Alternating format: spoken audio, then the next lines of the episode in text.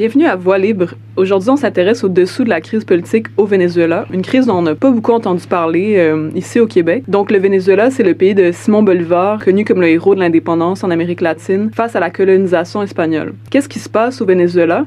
En janvier 2016, l'opposition devient majoritaire au Parlement de Caracas, ce qui crée des tensions avec le gouvernement. Les membres de l'opposition dénoncent l'étendue des pouvoirs du gouvernement de Nicolas Maduro. Le président contrôle les pouvoirs législatifs, exécutifs et judiciaires, même militaires en fait. Selon l'opposition, la Cour suprême bloquerait les votes du Parlement. L'opposition tente donc de faire tomber le gouvernement en demandant des élections anticipées et en appelant la population à manifester.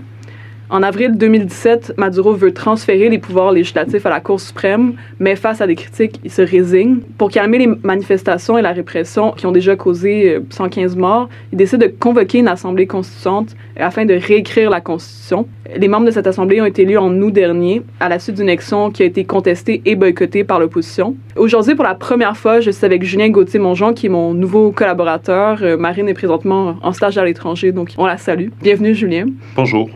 Je suis aussi avec Ricardo Pelariel euh, pour discuter de la crise du Venezuela aujourd'hui, qui est professeur associé au département des sciences politiques de l'UQAM, membre fondateur du groupe de recherche sur les imaginaires politiques en Amérique latine. Donc, vos recherches portent entre autres sur le populisme et les processus démocratiques en Amérique latine. Bonjour. Et on rappelle euh, à chaque émission, euh, Voix libre de la revue de l'Esprit libre propose d'explorer en profondeur un enjeu de l'actualité sociopolitique dans une perspective d'éducation populaire. On s'intéresse aux perspectives qui ont été peu ou peu entendues dans la couverture médiatique traditionnelle si je puis me permettre, il y a justement un élément qui n'a pas du tout été abordé, puis c'est l'élection du 15 octobre euh, dont on n'a pas entendu parler dans les médias. On commencerait en parlant du chavisme. D'un point de vue historique, alors que l'économie du pays se base essentiellement sur l'exportation du pétrole, Hugo Chavez, élu en 1999, instaure une politique de redistribution de la rente pétrolière d'investissement dans le service public et de nationalisation. C'est ce qui prendra le nom du chavisme. L'objectif global est de baisser le niveau de pauvreté. Je vous demanderai finalement de nous expliquer dans les grandes lignes qu'est-ce que le chavisme? Oui, mais c'est excellent parce que ça permet de mettre la table et d'expliquer euh, les appuis que Maduro peut encore avoir. C'est-à-dire que Chavez, il est élu en 98, donc il, assume en 99. Avant ça, il a fait une tentative de coup d'État en 1992, euh, merci. Et donc, à ce moment-là, il est arrêté, sauf qu'il devient fameux en disant, pour l'instant, je rends les armes, mais je vais continuer ma lutte par d'autres moyens. Et puis, il s'adressait à ce moment-là en chaîne nationale à tout le pays. Donc, il devient un référent, comme la référence de toutes les forces euh, qui étaient opposées au gouvernement en place. C'était un système de bipartisme qu'on appelait le punto fijismo, donc à cause d'un accord signé dans un endroit qui s'appelle Punto Fijo. Qui se partageait le pouvoir depuis 1958. Voilà. Et donc, ce système-là tombe en en crise de légitimité profonde, alors qu'ils avaient presque la totalité des voix au moment des, élections. La crise de légitimité, notamment engendrée par des programmes d'ajustement structurel euh, imposés par le FMI, mais en fait non acceptés par le gouvernement en 89, qui va engendrer le Caracas, donc une immense crise euh, sociale. À ce moment-là, le Caracas en 89, c'est une crise sociale, mais qui va se traduire tranquillement par une crise totale de légitimité du système politique, donc des deux partis qui s'étaient échangé le pouvoir depuis 58, Action démocratique et COPEI. Donc, Chavez arrive comme le sauveur, celui qui va dire mais nous allons changer la constitution puis on, va mettre un terme à ce passé de corruption que ce qu'il va appeler lui l'oligarchie, donc un petit groupe qui gouverne à la place du peuple. Et là, il arrive avec son programme. Première chose qu'il fait, c'est assez important parce qu'on va le voir, c'est convoquer une assemblée constituante.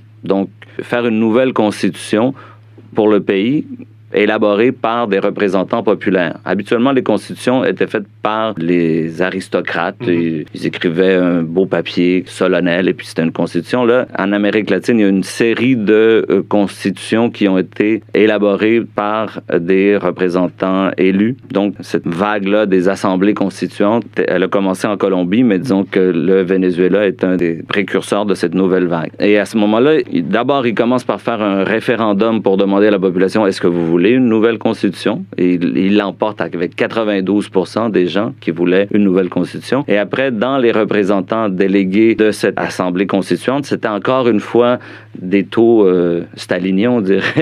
Tout le monde était pour cette constituante-là. De, de, fait, le mouvement avec lequel Chavez s'est fait élire s'appelait Mouvement 5e République. 5e République, c'est quand on fait une nouvelle constitution, on change le numéro non, de la... On est en 1998. 99. 98 quand il se présente, 99 au moment où il fait tout ça. Et à la fin de 99, c'est les méga élections. Donc, il, il, dit c'est une nouvelle constitution, donc l'ancien Parlement ne vaut plus, et, et ni l'ancienne Cour suprême, ni quoi que ce soit. On remet tout à zéro puisque c'est une nouvelle constitution. Il remet lui-même son en jeu son, sa présidence, mais avec, avec les appuis qu'il avait eu pour son projet. Évidemment, il se fait élire avec comme 60 et, euh, et, il y a majorité au Parlement, mais pas une majorité euh, si écrasante que ça. L'opposition à ce moment-là a beaucoup de pouvoir. Là, je parle donc 99-2000. On commence le, le, siècle avec cette, euh, cet équilibre des forces-là. Et, et, dès le départ, euh, ma collègue Alexandra parlait de l'influence de Simon Bolivar. Quelle est la place de ce personnage historique dans la pensée de Chavez? Bon, euh, qui se réclame directement de son héritage? Tout à fait. On les appelle les Bolivariens. Son mouvement, il va changer même le nom de la Constitution, euh, de, la, de la République. Il va l'appeler la République bolivarienne du Venezuela. Et lui-même vient d'un mouvement de militaires, parce que Chavez, il faut le dire, c'est un, un, militaire. C'est pour ça qu'il a fait une tentative de coup d'État. Donc, il vient d'un mouvement de militaires qui s'appelait Bolivar euh, 200. C'était pour le 200e anniversaire de sa naissance. Okay. Et, et c'était donc des militaires nationalistes, patriotiques, qui se référait à la figure de Simon Bolivar pour dire actuellement les gouvernants, le punto fijismo, donc le, le, système bipartite qu'il y avait là avant, ils ont trahi l'héritage de Simon Bolivar et donc nous ce qu'on veut c'est ramener cette république glorieuse du, de, du libertador Simon Bolivar. Donc, ça, c'est l'importance ouais. de Bolivar dans, dans, le mouvement bolivarien, c'est qu'il se réfère à... C'est comme une icône encore plus grand, euh, que sais-je, que René Lévesque, parce que René Lévesque, c'est surtout pour les... Ouais. C'est comme une icône, le père de la patrie, Papineau, disons. Donc, mais ça, ça c'est pourquoi euh, vous voulez savoir ça sur euh, Simon Bolivar je sais qu'il puise beaucoup de références dans ce personnage historique. Et euh, la lutte contre l'impérialisme aussi puise ouais. dans le combat que menait autrefois Simon Bolivar contre le colonisateur espagnol. Fait il me semble, oui, c'est ça, il me semblait que c'est quand même une figure phare. Oui, oui, et ça va être assez important parce qu'on va parler plus tard de la Boliburguesia, donc c'est la bourgeoisie bolivarienne. Donc lui-même s'est placé sous l'égide de Bolivar, qui est un personnage qui a été fomenté beaucoup par le patriotisme ancestral. Donc c'était une figure qui était présente là, dont il pouvait disposer. Maintenant, ce qui est important par contre, c'est les nouveautés qu'il amène. Donc Chavez, ce qui va amener à partir du moment où il arrive au pouvoir, c'est que il va euh, lancer le plan Bolivar 2000 pour l'an 2000 et puis euh, il va prendre l'armée. À ce moment-là, le, le, baril de pétrole était à 8 dollars comparativement à 100 euh, quelques années plus tard. Donc, euh, il y avait vraiment pas, quand on parle de manne pétrolière, à ce moment-là, ça n'existait pas. Okay. C'était encore plus bas qu'aujourd'hui. Et aujourd'hui, ils ont de la difficulté à arriver. Donc, il n'y avait pas de ressources pour faire quoi que ce soit, mais il a dit à l'armée, comme l'armée euh, de libération, vous, vous allez aller libérer le peuple de la misère. Donc, il a dit, vous êtes des ingénieurs, vous allez construire des routes, des ponts, il y a des, euh, des médecins, euh, des ça. On va aller à la campagne pour euh, amener des soins à la population. Et justement, il disait l'armée a participé au massacre de 89, le Caracas, au moment où on a réprimé les émeutes de la fin qu'il y a eu en 89 contre les, les programmes d'ajustement structurel. Mais maintenant, vous allez envoyer des salves d'amour au peuple. Ah, vous l'avez assassiné en 89, maintenant vous allez lui envoyer de l'amour. Donc, grand communicateur et il commence déjà un travail social. Lorsque le prix du pétrole va augmenter, il va faire encore plus de programmes sociaux participatifs qu'on appelle les missiones,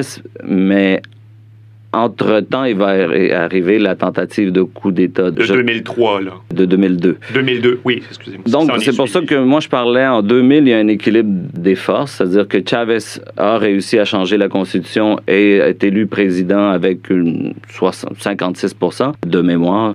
Mais l'opposition a quand même plusieurs villes et plusieurs régions. Donc, l'opposition est quand même assez forte, notamment à Caracas où elle contrôle la, police. Et ça, c'est assez important parce que justement, ils vont faire une tentative de coup d'État qui va être préparée d'abord par plusieurs manifestations de masse. Donc, en décembre 2001, puis en janvier, février, en février 2002, pour montrer qu'il y a une opposition à Chavez. Et l'opposition réussit à organiser ces manifestations massives. Et à ce moment-là, dans une de ces manifestations massives-là, Chavez, lui aussi, il était capable d'opposer à tes 100 000, en voici un autre 100 000. Donc, il y avait comme des manifestations de centaines de milliers de personnes dans les rues. Et à ce moment-là, c'est ça qui va être le déclencheur de la tentative de coup d'État. Il y a une manifestation de centaines de milliers d'anti-chavistes qui décide de se diriger vers le palais présidentiel où se trouvaient une centaine de milliers de chavistes. Et donc, il y a une confrontation entre les deux manifestations. Et là, l'armée et euh, les, il, y a,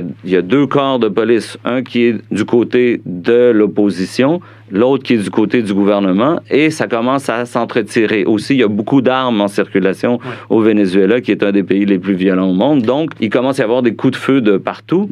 Et là, c'est là que surgit ce qu'on a appelé un coup d'État médiatique, c'est-à-dire que la télévision vénézuélienne, elle, est, elle était euh, à ce moment-là hégémonisée par des chaînes privées qui étaient anti-chavistes. Et donc, ils montrent des manifestants tomber, mourir, et des chavistes tirer. Et donc, ils font un montage où ils disent regardez les chavistes tirent dans la foule. Et c'est là que donc on va démissionner Chavez c'est-à-dire qu'on va faire semblant qu'il signe sa démission parce qu'il aurait tiré dans la foule mais et, en fait avant d'en venir à cette démission là je voulais savoir quels sont les principaux reproches de l'opposition vis-à-vis du gouvernement Chavez mais, si vous euh, pouviez résumer peut-être oui à ce moment-là il venait de signer 49 décrets très progressistes parmi les décrets il y avait la prise de contrôle sur la compagnie pétrolière, la compagnie pétrolière d'État qui amenait.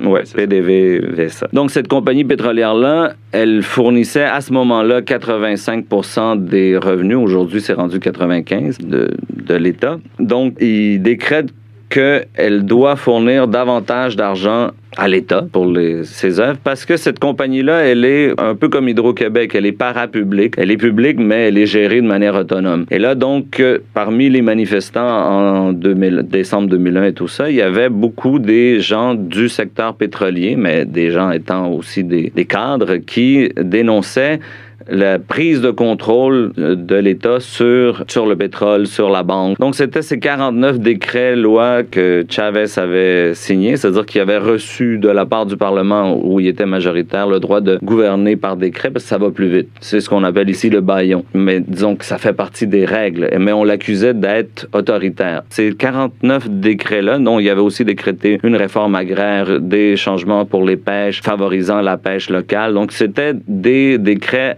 assez progressiste, sauf que ça, touchait les intérêts de la bourgeoisie. Et là, la bourgeoisie disait, vous êtes en train de euh, vous attaquer au principe de ce qu'ils appellent la méritocratie. C'est-à-dire que ceux qui gouvernent la compagnie d'État, c'est les meilleurs, les cadres. Et là, vous voulez politiser la compagnie d'État et on s'oppose à ça. Il y avait d'autres griefs, mais disons que c'était ça. Il n'y a pas grand-chose à, lui reprocher, euh, autrement dit, sinon que d'avoir euh, que d'avoir fait des lois progressistes qui touchaient leurs intérêts. Là, ils font la tentative de coup d'État, c'est-à-dire qu'au moment où il y a cet événement-là, mais c'est assez important, là, surtout pour vous, euh, l'esprit libre, un coup d'État médiatique.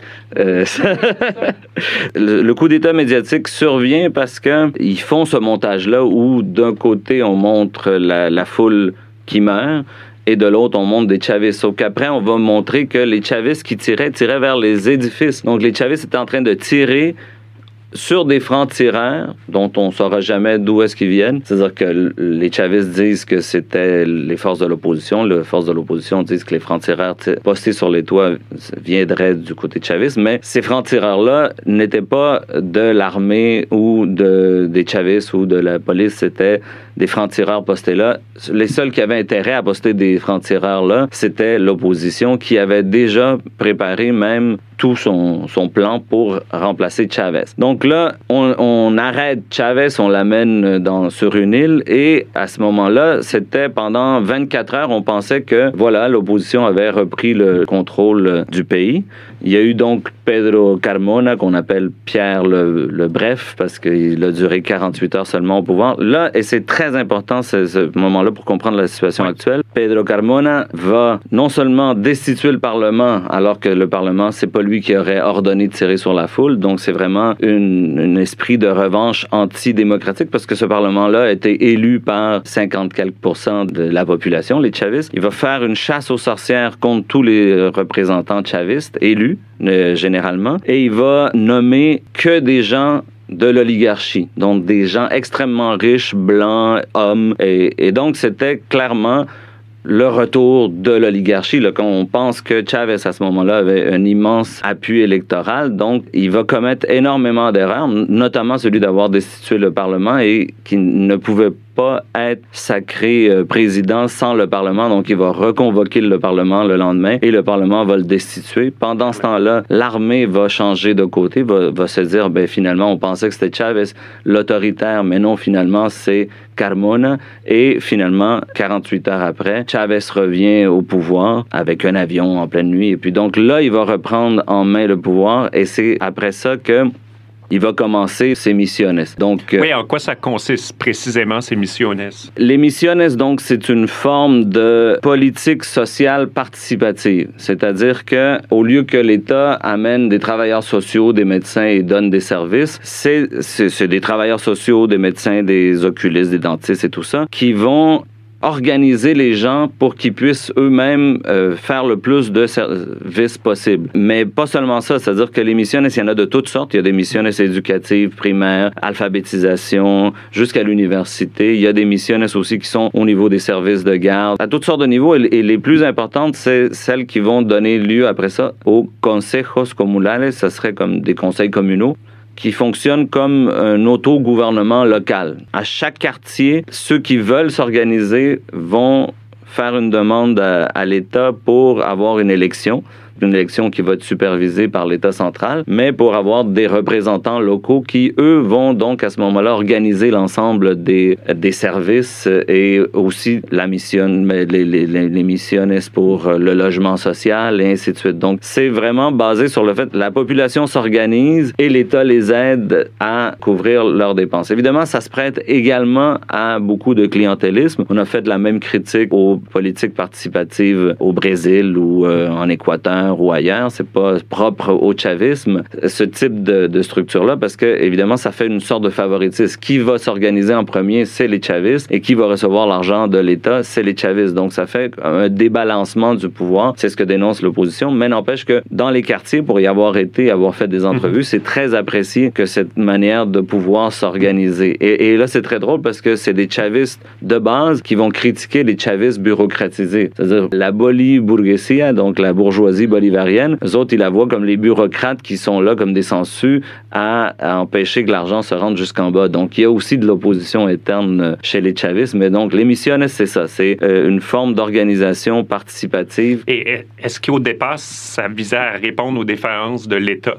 Tout à fait. De répondre à un besoin que l'État ne réussissait pas à combler, autrement dit. Ben, C'était une, une, toute nouvelle conception de l'État. Il y a plusieurs critiques qu'on peut lui faire. C'est que ces structures-là n'ont pas remplacé d'anciennes. Donc, on avait des services sociaux officiels de l'État et des services sociaux parallèles du chavisme. Donc ça, c'est un premier problème. Et puis la partisanerie. Mais oui, ça visait certainement à, faire en sorte que l'État... Euh, la nouvelle constitution de 99, elle, elle se veut radicalement différente. C'est une rhétorique révolutionnaire. Les chavistes se voient comme une révolution et ils essayent de, la faire vivre pour vrai. Cet esprit-là se sentait très bien euh, en 2007, 2010. Et ça va s'étioler par la suite, mais, mais disons que il faut se mettre en tête que les gens, les chavistes en question, c'est pas que des clientèles électorales. C'est des gens qui, dans leur imaginaire, ils participent à une révolution sociale et ils se veulent plus révolutionnaires les uns que les autres. Il y a ah même une, surenchère à savoir qui est plus révolutionnaire que l'autre. Et donc, cette activité-là, c'est ce que,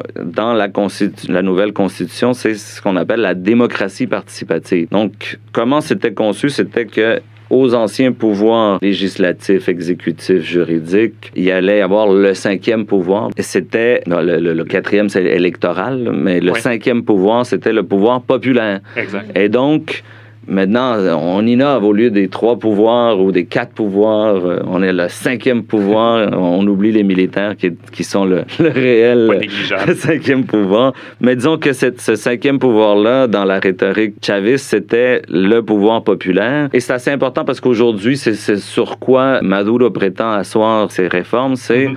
sur le pouvoir populaire. Autrement dit, c'est comme Lénine euh, a dit tout le pouvoir aux soviets. Maintenant, Maduro dit tout le pouvoir aux communes. Et donc ça, ce système-là, ça commence vraiment à s'établir à partir des années 2003-2004, Ouais. où c'est présent là en branle, c'est déjà là en branle dès le départ. Dès le départ, il y avait la volonté. Donc, il y a eu comme trois tentatives. Le premier, sans argent, c'était le plan Bolivar 2000, Ouais, l'armée qui va. Après, ça s'est appelé les cercles bolivariens. Et là, c'était carrément la pure militance. C'était les militants chavistes qui faisaient une sorte de conseil communaux mais qui là on reprochait de, de partisanerie. Elle était, mais c'était normal puisque c'était une initiative partisane. Et donc quand on en arrive au conseil communaux, c'est euh, plusieurs années plus tard, je, me rappelle plus l'année, c'est mais bon. 2006-2007. C'est un processus qui tend vers ça, cette partie-là, donc de, de l'institutionnalisation pour cette démocratie participative vénézuélienne. C'est un peu ça pour aller à, à grands coups Oui, de, tout à fait. L'autre élément qui est important pour comprendre la situation actuelle, c'est quand même la grève euh, locale de 2003. Donc, je reprends mon fil. Je- Moi, je fais des sauts dans le temps, mais je, je veux qu'on avance. Donc, on, Ouais. on a 99, la nouvelle constitution, 2000, l'installation de, de ce- cette nouvelle forme de, de démocratie participative, 2002, tentative de coup d'État. Et là, Chavez gagne euh, cette main-là puisqu'il empêche la tentative de coup d'État. Mais la bourgeoisie a encore beaucoup de pouvoir. Elle a encore des sièges et tout ça. Et surtout, elle a le pouvoir économique. Donc, elle organise une grève lockout contre Chavez. Et c'est une grève qui fonctionne extrêmement bien, notamment parce qu'il possède les banques, mais aussi, surtout, le pétrole. Donc, il n'y a plus une goutte de pétrole qui est extraite du pays. Ça veut dire que 85% de l'économie s'effondre. Il y a plus, c'est une grève extrêmement efficace puisque ceux qui conspirent contre Chavez sont justement les cadres. Parmi eux, il y a les cadres de la compagnie de pétrole. Il faut rappelons que c'est 95 des richesses du pays qui dépendent Ouais. directement des ressources À ce moment-là, c'était 85, mais C'était euh, 85, ouais. oui. Donc, euh, Chavez réussit avec l'appui notamment de- des travailleurs chavistes qui lui sont restés fidèles, mais c'est des travailleurs généralement euh, de plancher, c'est pas les cadres justement, et les cadres cubains, parce que Cuba euh, raffine et produit un peu de pétrole, donc ils ont quelques cadres, ils lui ont envoyé des cadres cubains pour remplacer les cadres, donc ils arrivent avec l'armée reprend le contrôle de la production et là, il renvoie, je me rappelle plus si c'est 10 000 ou 17 000, mais il renvoie la totalité des cadres qui ont conspiré contre l'État. Et là, il prend le contrôle total sur le pétrole. C'est là que les missionnes vont pouvoir commencer à fonctionner à plein régime. L'opposition, elle est à terre. Elle vient de perdre sa tentative de coup d'État et sa tentative de grève euh, insurrectionnelle, euh, parce qu'on parle d'une grève insurrectionnelle. Le but de cette grève-là, c'est de de destituer un gouvernement élu. Et là, Chavez est plus fort que jamais. Il lui restait une dernière carte à l'opposition, c'était le référendum euh, destituant. C'est-à-dire que dans la Constitution de 99, on a le droit, c'est écrit dans la Constitution, de demander un référendum pour révoquer n'importe quel pouvoir élu, que ce soit le président ou euh, ton député, ton maire, ton conseiller euh, communal, n'importe qui à mi-mandat, avant la mi-mandat, peut être destitué s'il y a quelque chose comme 20% de signatures. Donc, avec 20% de l'électorat qui signe, et c'est peut-être même moins, c'est peut-être 10% à l'époque, qui signe pour euh, un référendum révocatoire, on, on doit enclencher un référendum pour savoir est-ce que la personne a le droit de continuer en place ou pas. Pour être destitué, il faut aussi que le, les gens qui votent contre soient supérieurs à ceux qui l'ont élu. Ça, c'est un détail. Mais on voulait donc se débarrasser de Chavez avec un référendum révocatoire. Parce que tout ce temps-là, l'opposition est convaincue que Chavez est illégitime. Et à ce moment-là également, il y avait des problèmes économiques, notamment engendrés par, euh, par la grève locale qui avait coûté 10% du PIB. Et donc, on va pousser pour ce référendum révocatoire. Et Chavez, qui va résister pendant un certain temps, finit par dire D'accord, on y va à votre référendum révocatoire. Il se fait le référendum et Chavez l'emporte avec plus de force que jamais, c'est-à-dire que c'est là qu'il va franchir le cap de 7 millions de voix, c'est là qu'il va y avoir une immense coalition autour de lui pour soutenir sa candidature. Parce qu'entre Chavez ou l'opposition, j'ai des amis anti-chavistes qui, à ce moment-là, ont quand même voté pour Chavez. On parle du référendum en 2006. Donc, c'est entre 2003 et 2006 que les missiones vont être créées. Et, c'est là que, donc, la révolution va porter ses fruits. Et là, on dit, ah, c'est électoraliste, mais c'était quand même dans le programme et c'était conséquent avec tout le reste. Donc là, ça, c'est, disons que la période la plus euh, florissante du chavisme. Les années d'or, un peu. Voilà. Où on va, là, le, prix du pétrole se met à grimper. On fait des missions à la tonne, à toutes sortes de niveaux. En plus, on fait ce qu'on a appelé la pétrodiplomatie. On commence à faire des alliances avec les pays des Caraïbes, avec à peu près tout le monde. Donc, c'est, vraiment les, années de gloire du chavisme. Et là, euh, il faut quand même arriver à la, à la période actuelle. Euh, Mais avant d'en arriver là, il y a eu quelques petites crises économiques qui sont survenues. Et au départ, il y a eu cette décision de Chavez de fixer le taux de change. Pouvez-vous nous expliquer un peu en quoi ça consiste et euh, quelle importance ça a dans les crises successives? Oui, donc euh, vous faites référence effectivement au contrôle du taux de change qui a été décrété en 2003 après la, grève locale, la bourgeoisie ayant perdu... Euh, sa tentative de coup d'État et sa grève insurrectionnelle, elle décide de quitter le pays, donc de mettre sa richesse à l'abri à l'étranger. Et donc à ce moment-là, on pouvait euh, changer des, des contre des dollars. C'était libre, on pouvait les acheter, les vendre librement. Et donc, il y a eu un mouvement de genre 6 milliards de dollars qui ont quitté le pays en quelques mois. Et donc, à ce moment-là, le régime décide de arrêter la libre conversion du bolivar en dollars. Seul l'État a le droit de acheter et de vendre des, des mmh. dollars et des bolivares et fixe le taux de change à la parité, disons. Et donc ça, ça va, dans un premier temps, effectivement, arrêter la fuite de capitaux. C'était nécessaire à ce moment-là. C'est quelque chose qui n'est pas propre à Chavez. C'est quelque chose qu'à peu mhm. près tous les pays pris avec une crise de fuite de capitaux font. Ça, fait partie des prérogatives de n'importe quel État. Disons que le problème, c'est que c'est utile pendant un temps de crise. Lorsque ça se perpétue, et c'est là le problème de la crise actuelle, c'est qu'on n'a jamais cherché à à revenir à un taux de change flottant où, où on peut acheter et vendre des dollars et puis finalement c'est l'offre et la demande qui fixe la valeur des différentes monnaies comme on a maintenant un peu partout. On a maintenu ce système-là et c'est ça qui va en quelque part engendrer la crise actuellement. Comment ça s'engendre la crise? La bourgeoisie, ne pouvant plus tout simplement exporter ses dollars, va trouver des moyens de contourner ça. Le, plus simple était j'achète des dollars au taux euh, officiel. Euh, aujourd'hui, le taux officiel est à 10 bolivares par dollar. Donc, on va le faire comme si c'est aujourd'hui. Je suis une compagnie qui veut quand même euh, expatrier mes dollars. J'achète de la marchandise que je vais surfacturer, un, peu comme a fait la SAQ avec ses vins. je vais le, payer plus cher que ce que ça mais avec euh, un deal où je vais pouvoir donc laisser cette surfacturation-là, disons 20% quelque chose qui coûtait 10, je vais l'acheter pour 12 et je vais laisser 2 dollars là-bas. Mais non seulement ça, c'est que lorsque je le ramène au pays, cette, cette marchandise-là, je vais la vendre aussi beaucoup plus cher.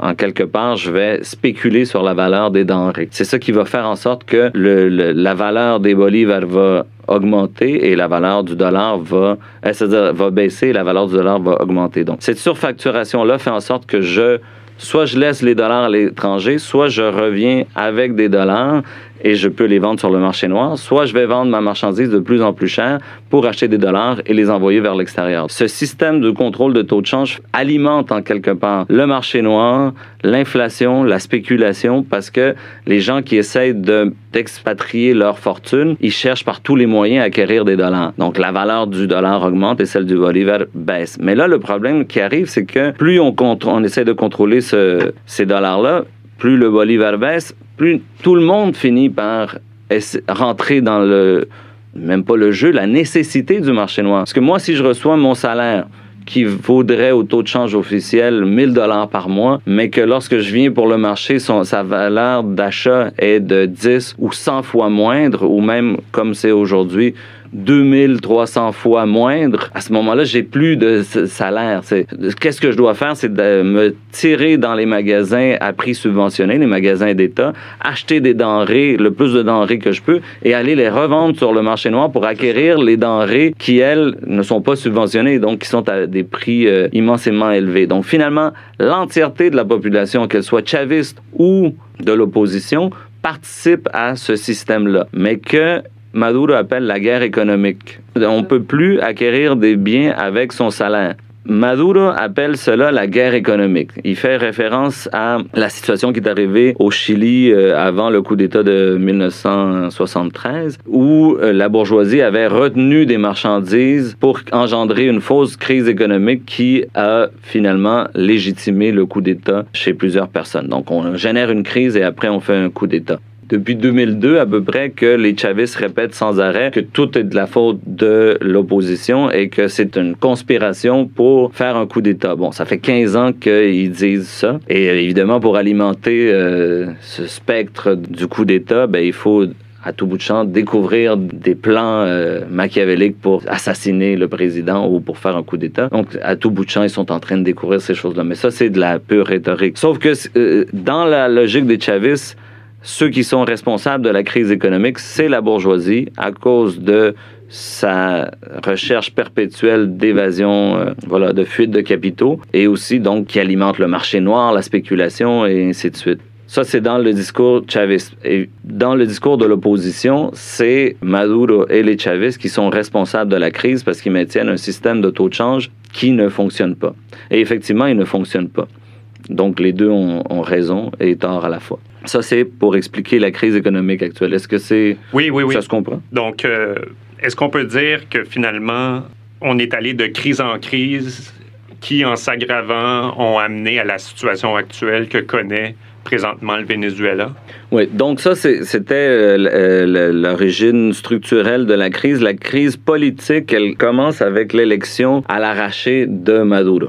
Donc, Chavez a gouverné avec euh, un bon coussin électoral, euh, donc une bonne base jusqu'à sa dernière élection, qui était déjà quand même un peu moins euh, forte que d'habitude, mais quand même, l'opposition étant divisée et Chavez ayant fait tellement de choses, il y avait beaucoup de prestige. Là, l'enjeu, c'est que, étant donné que l'opposition rattrapait tranquillement Chavez, et qu'on a un nouveau candidat qui n'est pas Chavez, donc qui n'a pas son charisme et son prestige, est-ce que les gens vont aller voter? Et effectivement, ça a été, euh, je sais pas, 51% contre 49. Donc là, on était mhm. rendu, euh, ou peut-être même moins, 50,6% je sais plus euh, quel, quel était exactement. C'était vraiment à l'arraché, l'élection de, de Maduro, l'actuel président vénézuélien.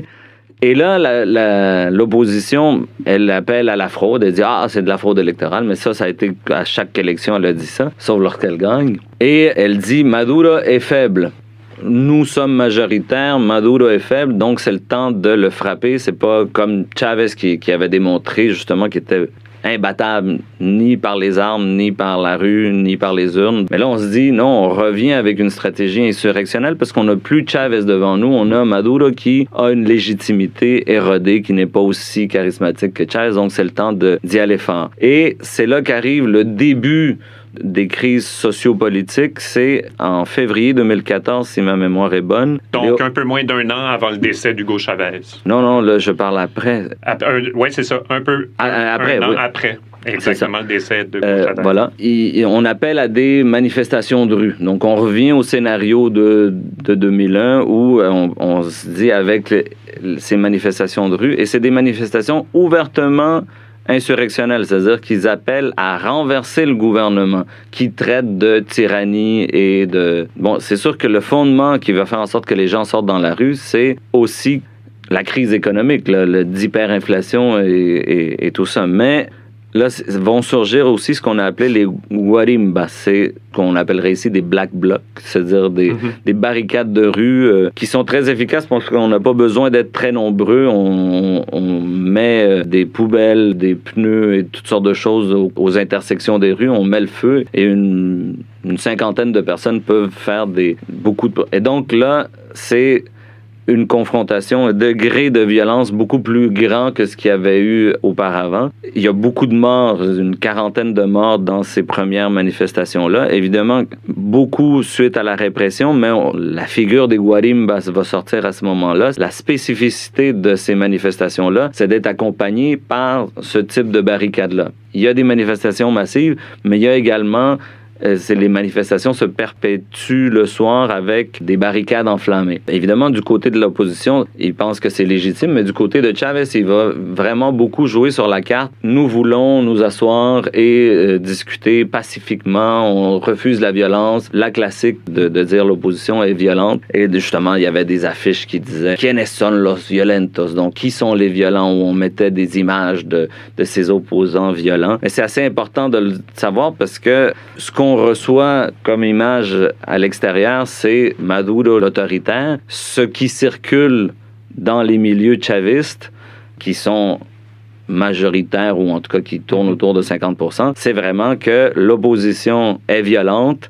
insurrectionnel qui conspire contre le gouvernement et qui a organisé une guerre économique. Mais, en même temps, c'est ça, en, parallèle de ces tentatives insurrectionnelles, l'opposition tente en mai 2016 d'organiser un référendum pour destituer le président par des voies légales, en obtenant le nombre de signatures nécessaires pour y parvenir. Donc, est-ce que ça, ça a été Disons un tournant? Juste, juste avant, il y a un événement euh, plus important, c'est en décembre 2015 l'élection d'un Parlement majoritairement euh, mais aux deux tiers, donc euh, ça donnait un pouvoir immense. Donc l'opposition se fait élire en décembre 2015 non pas par deux tiers de l'électorat, mais gagne deux tiers des sièges au Parlement. Et ça, ça lui permettait même de convoquer à des référendums directement, sans même passer par des, les signatures. Ça lui permettait de nommer les juges de la Cour suprême. Ça lui permettait, ça lui donnait un pouvoir immense. Il aurait même pu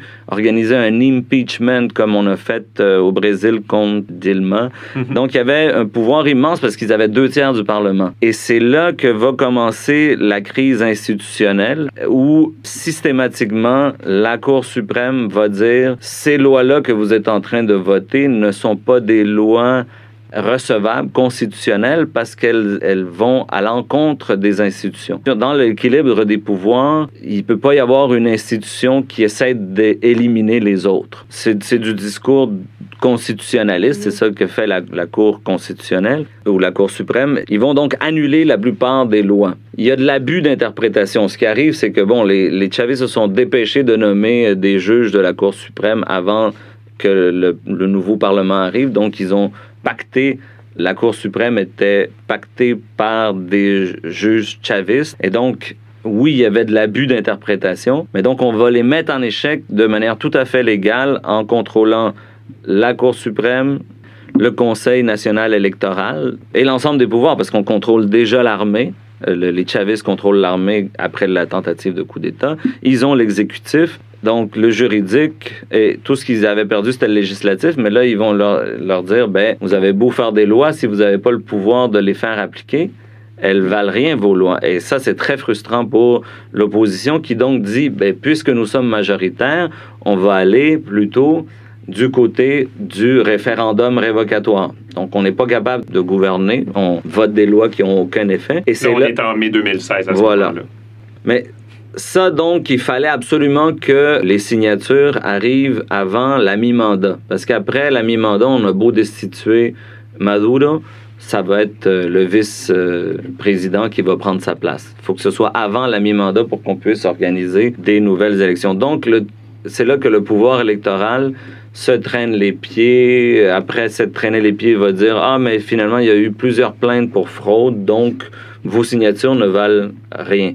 Ils avaient besoin de quelque chose comme 800 euh, 000 signatures. Ils ont été en chercher 2 millions, mais parce qu'il y en avait des centaines, des dizaines de milliers qui étaient fausses, on élimine l'ensemble des, des, des 2 millions. Donc, on avait utilisé la même subterfuge du temps de Chavez et finalement, Chavez avait dit non, je veux y aller les affronter. Ce qui n'a pas été le cas cette fois-ci. Cette fois-ci, non. Donc, on peut dire peut-être que euh, Maduro est allé un peu plus loin dans une sorte de dérive Oui, oui, autoritaire. tout à fait.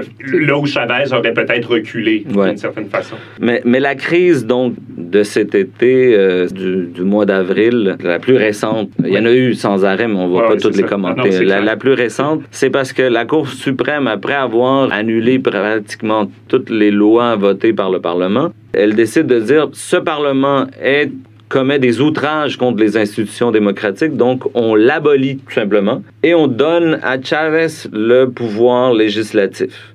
C'est la Cour suprême qui va assumer de voter les lois Chavez. À Maduro. À Maduro. Ouais, c'est ça. Donc là, on peut dire que l'autoritarisme survient de manière Très clair et net. voilà, c'est plus un usage abusif des institutions. Là, on peut dire que la Cour suprême est en train de commettre ce que l'accusait le Parlement de faire, c'est-à-dire qu'elle est en train d'attenter contre une institution démocratique. Puis de outrepasser clairement ses pouvoirs. Voilà. Ouais. Et c'est là qu'il va y avoir des manifestations immenses. Mhm. C'est là aussi que la procureure Est-ce que- euh, générale... va y avoir parmi ces manifestants des pro-chavistes aussi?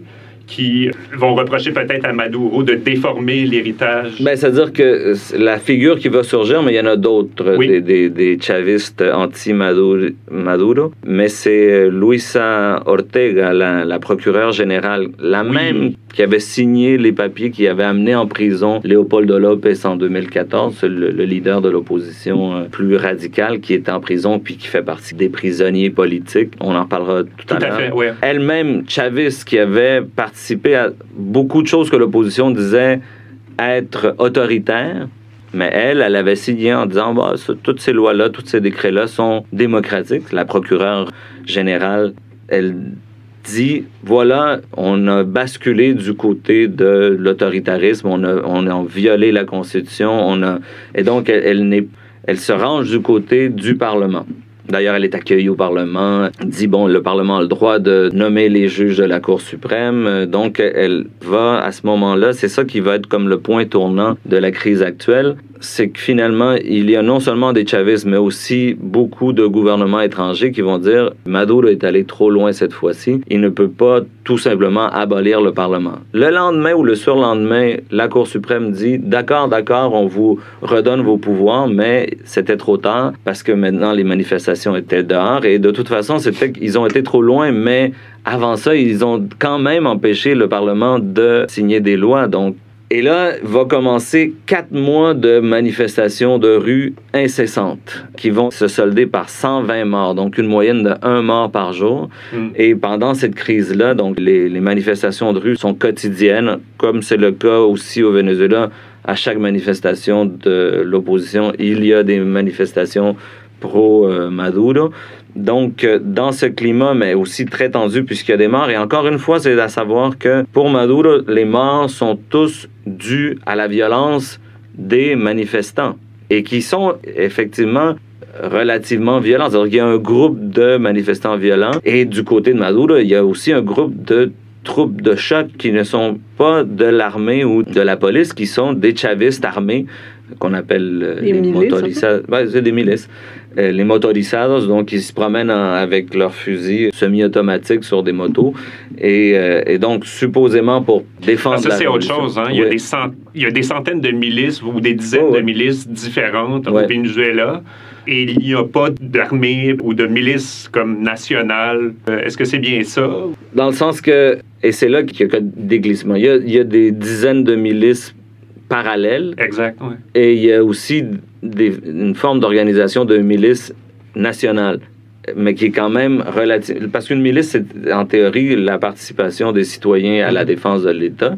C'est l'idée même de milice. Donc, il y en a une qui est officielle, mais le problème, c'est celles qui ne le sont pas. Et on accuse justement, à ce moment-là, évidemment, vu que c'est des chavistes, l'opposition dit, ben voilà, c'est c'est eux qui sont responsables des morts, ou carrément, dans le cas de Luisa Ortega qui dit, euh, la procureure générale qui dit, c'est l'armée qui est responsable de, elle, elle l'a chiffré, là, mais disons 40, euh, 40 cas où on peut euh, certainement établir que c'est l'armée ou la police qui sont responsables. Et donc, voilà, donc il y a- il y, a cette confrontation-là qui dure pendant quatre mois. Entre-temps, et c'est là que arrive, euh, on, va, on va finir par arriver à aujourd'hui. Oui, oui.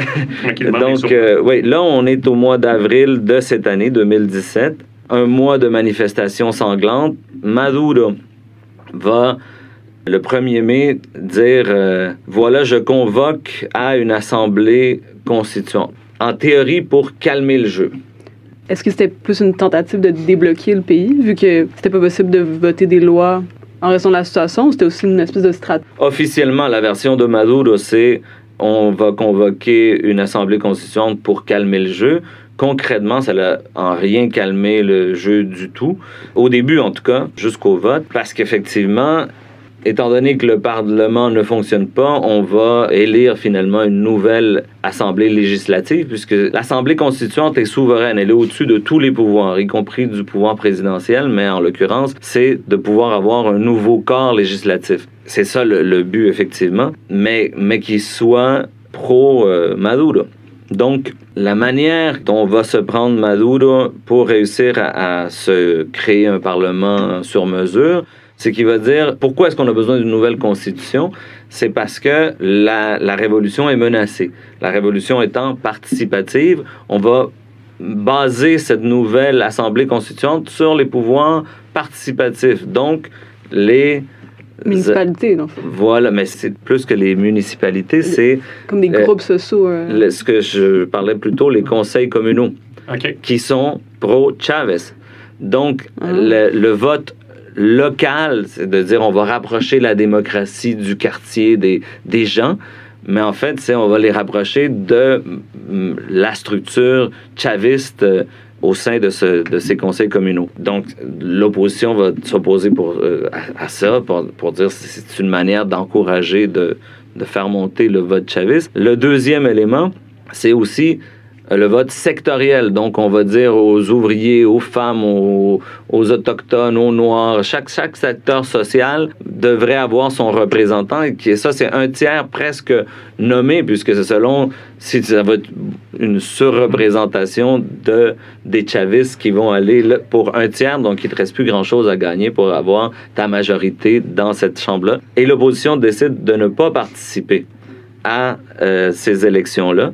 Actuellement, l'Assemblée constituante, elle est à 100 de chavistes parce qu'il n'y a eu que des chavistes qui se sont présentés pour cette élection-là. À la place qu'a fait l'opposition, elle a fait un plébiscite, un référendum, mais non légal. C'est le Parlement qui l'a convoqué, mais étant donné que le Parlement ne, se fait pas reconnaître ses lois ou ses actions par le pouvoir législatif, pas législatif, mais électoral, ben, il dit, ben, toi, le Parlement, tu as convoqué un référendum, mais moi, le pouvoir électoral, je ne vais pas procéder. Un peu comme il est arrivé en Catalogne, c'est-à-dire que le référendum était symbolique et non pas légalement contraignant parce que les institutions n'ont pas, sanctionné légalement le, le, référendum. Donc, ils font un référendum, ils prétendent avoir eu 7 millions de voix contre l'Assemblée constituante, c'est-à-dire que 7 millions et donc presque 100% des gens qui ont participé à ce référendum-là s'opposent à ce qu'il y ait une assemblée constituante parce qu'elle n'a pas été convoquée par référendum comme avait fait Chavez en 99 et, ainsi de suite. Bon, Maduro dit ben, ça, ça vaut rien ça et ils vont à l'élection et Maduro prétend avoir obtenu 8 millions de voix. Et ça c'est très important parce que c'est comme dire mais voilà, vous vous présentez que 7 millions de personnes ont dit non à l'assemblée constituante, mais moi je vous dis que 8 millions de personnes ont dit oui à l'Assemblée constituante. Donc, finalement, même votre référendum bidon ne vaut rien. Voilà, j'ai une majorité de gens. Bon, là, il y a un petit hum, scandale, c'est-à-dire que la compagnie chargée de euh, c'est une compagnie étrangère, je pense qu'elle est britannique, chargée du système de vote électronique officiel. Elle dit, ben non, il n'y a pas eu 8 millions, il y a eu 7 millions de votes.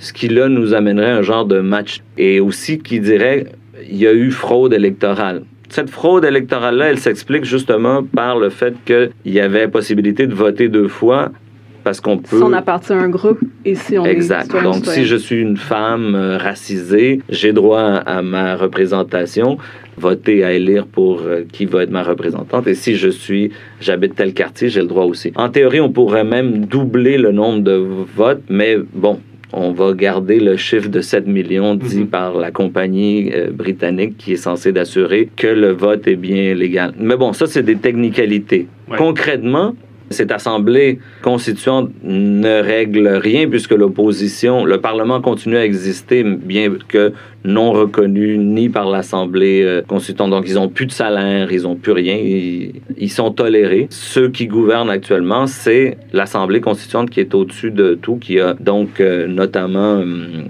destitué euh, la procureure générale qui maintenant est au Brésil comme exilé politique.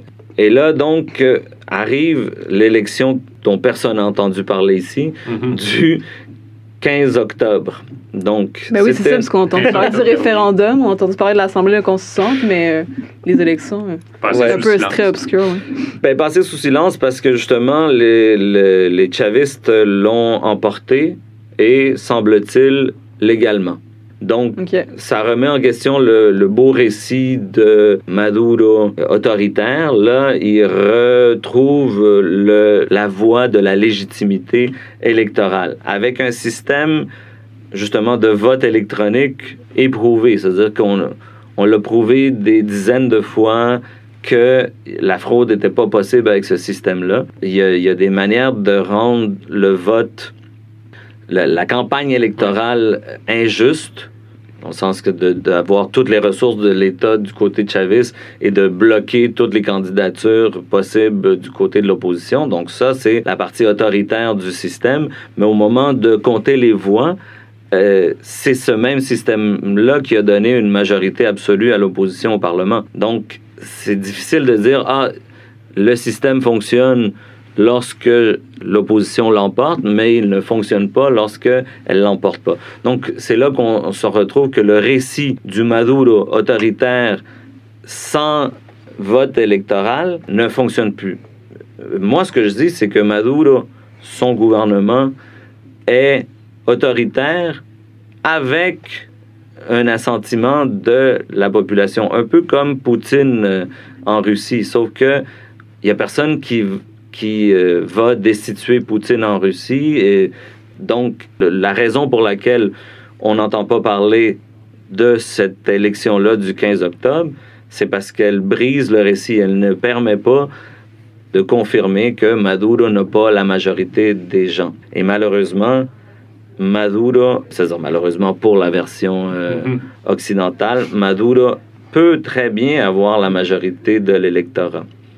Et comment vous vous expliquez qu'il soit parvenu à avoir la majorité dans un contexte où les circonstances lui semblaient peu favorables, où le nombre d'appuis de la population s'effritait? Ouais, c'est très étonnant, effectivement, étant donné la crise d'hyperinflation et étant donné aussi la répression et tout ce qu'on voudra. Mais c'est pour ça que depuis le début, j'essaie de situer mm-hmm. les, les différents pions et l'échiquier politique pour une immense partie de la population, l'opposition est putschiste. Rappelons-nous 2002 au moment où Pedro le Bref a fait des razzias auprès des, euh, au sein des quartiers populaires pour arrêter les chavistes. Donc, pour, dans le récit euh, qui circule constamment de la bouche de Maduro, mais de tous les chavistes. Si l'opposition rentre, ils vont. Ça ne veut pas dire que c'est ça qui va arriver, mais c'est ça qui circule. Si l'opposition rentre, ils vont arrêter tous les chavistes, ils vont arrêter aussi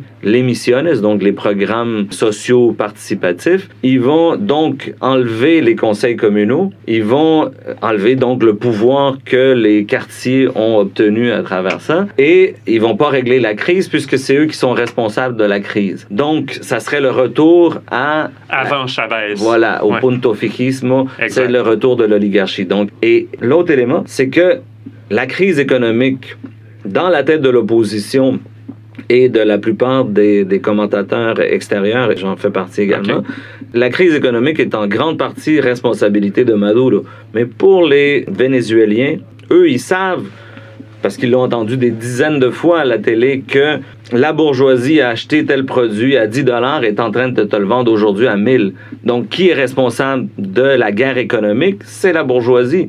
Donc, la crise économique. Mais comme conséquence d'un système qui n'est plus viable. Ah, ben, ça, il va pas, il va pas te le dire. Non, c'est ça, c'est ça. Mais si, on, se penche plus de manière plus précise sur la situation. Donc, donc, Maduro, ce qu'il prétend, c'est que je suis le seul capable de euh, tenir tête à la bourgeoisie qui conspire aussi, ce qu'il faut savoir, c'est que l'opposition est extrêmement divisée.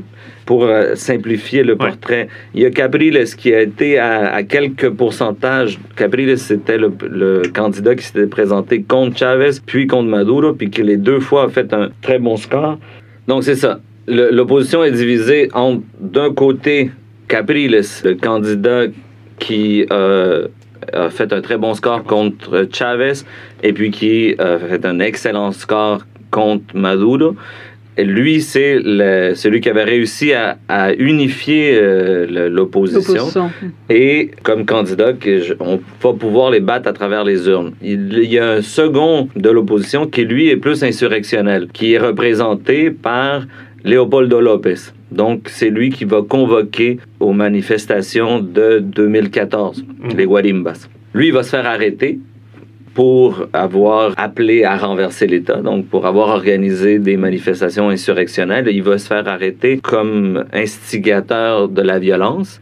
Et c'est là que je disais, la procureure générale, Luisa Ortega, a signé comme quoi effectivement comme procureur général, elle l'a dit, oui, tout à fait, c'est légal. S'il a commis un crime, il faut qu'il paye pour. Mais lui est considéré comme le prisonnier politique euh, numéro un, le symbole de tous les autres prisonniers politiques. Donc lui, il, est pour la stratégie insurrectionnelle, Cabriles pour la stratégie électorale. Mais là, l'opposition va se diviser autour de ces stratégies-là, à savoir est-ce que c'est le moment de faire ces manifestations-là ou pas. Et Cabriles ne veut pas non plus rester en reste, mais donc l'opposition est divisée et justement, est-ce qu'on participe ou pas à l'élection de, du 15 octobre 2017? L'opposition est allée, mais elle y est allée divisée. Donc, ça hmm. explique très bien que Maduro, ayant montré l'opposition est responsable de la crise économique, je suis pour la paix et la préservation de la révolution, lui mobilise l'ensemble de ses troupes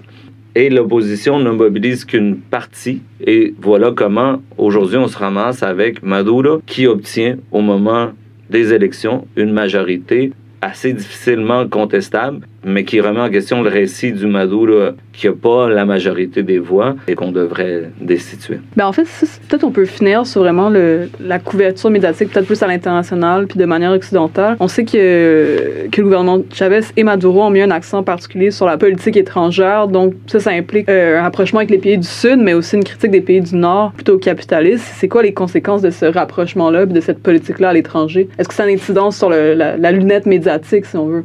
Ce qui arrive, c'est que le, récit du côté des chavistes, et notamment de Maduro, est comme resté le même pendant 15 ans ou 17 mhm. ans, alors qu'il il a fluctué. Notamment, on a souvent accusé à tort Chavez d'être autoritaire, mais lorsqu'on avait raison de l'accuser d'autoritarisme, c'est comme si c'est pas parce que Chavez remettait en question les intérêts de l'impérialisme que tout ce qu'il fait est nécessairement de la propagande. Lorsqu'il est autoritaire, moi je l'ai dénoncé, et dans le cas de Maduro, ses actions autoritaires, elles sont autoritaires. Lorsqu'il empêche le Parlement de légiférer, c'est de l'autoritarisme. Lorsqu'il réprime de manière trop euh, violente des manifestations au nom du fait qu'elles seraient violentes, mais c'est faux. ils ont une partie de violence, mais une autre partie, c'est euh, lorsqu'il va tolérer et même fomenter des milices, ça aussi c'est très dangereux.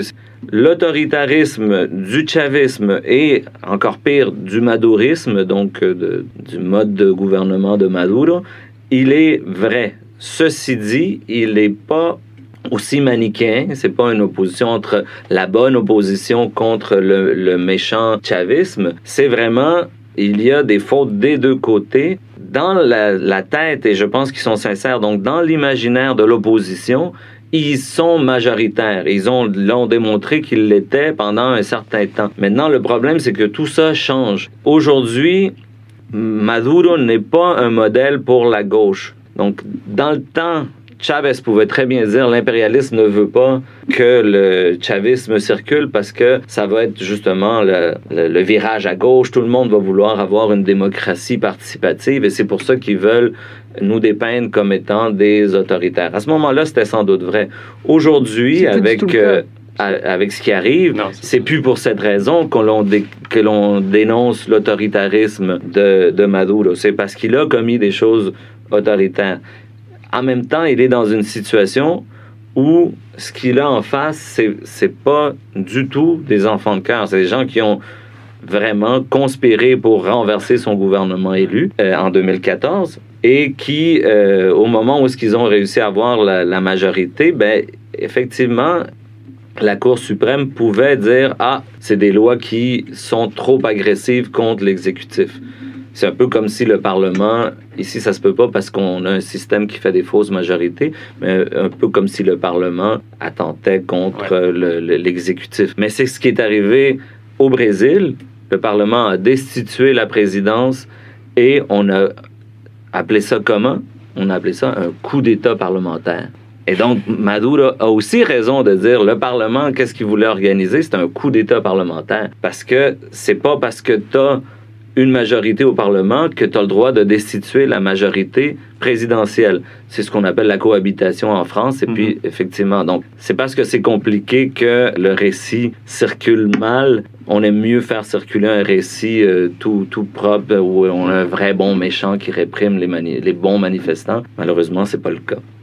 Il y a la, ministre de la Communication et de l'Information, Delcy Rodriguez, qui, en fait, parlait de manipulation médiatique des médias internationaux. Elle a même parlé de, fausses photos qui auraient été disséminées sur les réseaux sociaux pour alimenter la colère des citoyens et citoyennes. Euh, il risquerait d'autres éléments qu'on ignore en lisant la presse internationale ou occidentale? C'est euh, coupable par omission, c'est-à-dire que je pense que des grands médias comme euh, El País, Le Monde et les agences de presse ne vont retenir que les parties qui confirment ce que ces agences-là pensent être la neutralité journalistique.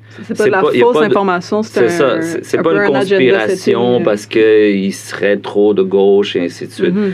Et il y a des choses qui, ben, qui ne sont ne font pas partie du langage journalistique. Ça prendrait des journalistes d'analyse et d'enquête pour faire une analyse, mais vous le voyez, on a parlé pendant une heure, puis c'était le, minimum. Bon, mais je vous conseille quand même d'aller lire le, le dernier numéro d'Ababar où j'explique la crise ah, en, en moins de mots. Mais donc, ce n'est pas une conspiration, ce n'est pas euh, de la désinformation. C'est un problème du fait que il y a certains types d'informations qui circulent plus facilement que d'autres à chaque fois, c'est les, les, récits manichéens.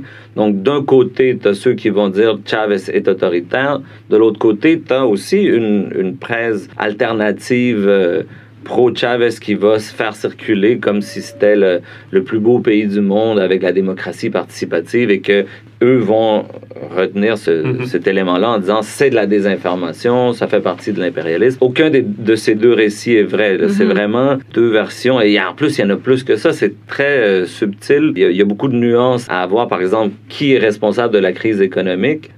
Si on dit que c'est Maduro ou le chavisme avec son système de taux de change, on omet de dire que le système de taux de change il a dû être mis en place parce que la bourgeoisie a organisé une fuite de capitaux. Donc, ils ont réellement conspiré. Le remède était sans doute pas le, meilleur, en tout cas le fait de préserver un remède trop longtemps, mais il était nécessaire à cause que la bourgeoisie a fait la fuite de capitaux. J'irai peut-être avec une dernière interrogation. Euh, dans quelle mesure c'était pas inévitable la situation qu'connaît actuellement le Venezuela, sachant que l'essentiel des richesses du pays dépendent de l'or noir? Et que finalement, de par ses politiques, le gouvernement Chavez a peu misé sur la diversification des sources d'enrichissement et a vraiment toujours misé sur, sur, cette manne qui est le pétrole. Vous avez raison euh, sur euh, pratiquement tout. La, seule chose, c'est que donc, c'est une critique que je dis également, c'est-à-dire les chavistes auraient, auraient pu réussir si ils avaient réellement été socialistes. Autrement dit, au moment où la bourgeoisie cesse de produire, s'ils avaient réellement réussi à dire, bon, mais ben, toute l'activité économique que la bourgeoisie euh, cesse de, de faire, c'est nous qui allons le faire tant l'import-export que la production agricole que le, la distribution. C'est un peu ce qu'ils ont fait, mais de manière très timide. Ça, c'est un, premier élément. Ils n'ont pas assumé alors que le pétrole leur donnait la capacité de le faire. Sauf que pourquoi ils n'ont pas pu faire ça? C'était pas parce qu'ils ont investi dans les programmes sociaux, c'est parce que le système de taux de change faisait en sorte que qui était en train de payer pour ce bénéfice-là dont j'ai parlé plus tôt? C'était le pétrole. C'est-à-dire que chaque dollar que le, le, le pétrole amenait était donné aux compagnies étrangères ou à la bourgeoisie pour aller acheter à taux subventionné des, les, les produits à l'extérieur. Donc, en quelque part, la manne pétrolière a servi à alimenter les compagnies étrangères et la bourgeoisie et pas à engendrer une économie socialiste. Donc, sans être économiste, mon opinion, à force de suivre les problèmes, c'est qu'effectivement, ce que Chavez aurait dû, dire, euh, dû faire, non pas Maduro, mais Chavez, en 2007, au moment où ce qui venait d'être confirmé euh, après son référendum révocatoire qui va gagner en 2006, puis les élections en 2007, là, il était confirmé au pouvoir. À ce moment-là, il aurait dû arrêter le système de taux de change fixe et libéraliser. Mais c'était quelque chose qui était impossible à faire politiquement. Pourquoi? Parce que ça aurait amené notamment l'augmentation du prix du pétrole et il s'est fait élire Chavez après la crise du Caracaso qui a été engendrée parce qu'on avait libéralisé le prix du pétrole. Il était incapable d'assumer ce changement-là. L'autre élément où ça aurait pu arriver, c'est en 2015. Si, après 2015, si l'opposition avait pris le pouvoir et n'avait pas été euh, putschiste, donc s'ils avaient fait ce qu'ils prétendaient faire, ce que Capriles prétendait faire, eux auraient pu libéraliser les prix c'est eux qui auraient assumé tout le, le, Parce que libéraliser les prix, ça veut dire parce qu'à ce moment-là, la crise était moins grande, ça veut, ça veut dire que tout va commencer à coûter beaucoup plus cher. Mais ça coûte déjà beaucoup plus cher sur le marché noir. Sauf que, et c'est là l'élément qui fait que les chavismes sont encore au pouvoir, ils, ils contrôlent quand même quelques magasins d'État. Et donc, pour les gens, leur seule bouée de, de salut actuel, mhm. c'est les magasins d'État qui vendent à prix subventionné, mais archi subventionné, qui prennent au prix juste la, les denrées de base, mais qui, qui manquent toutes parce qu'ils se retrouvent immédiatement sur le marché noir. Mais bon, qu'est-ce qu'ils qu'est-ce qu'ils auraient pu faire? Malheureusement, il y a des moments, des décisions nécessaires qui n'ont pas euh, été prises, mais, mais qui ne pouvaient pas être prises sur le plan politique. Je pense qu'on va terminer là-dessus. Euh, on a vu que la situation au Venezuela, en fait, ça prenait beaucoup d'éléments euh, contextuels, politiques, historiques, économiques, afin de mieux comprendre. On espère que c'est un peu plus clair maintenant. Merci beaucoup à Ricardo Penafiel euh, d'avoir mis tout ça en lumière. Merci à Julien pour sa première co-animation. Merci à Anne-Pierre pour la technique et merci à Marine Caleb qui s'est en fait penchée sur ce sujet-là. On te dit encore bonjour et à la prochaine fois.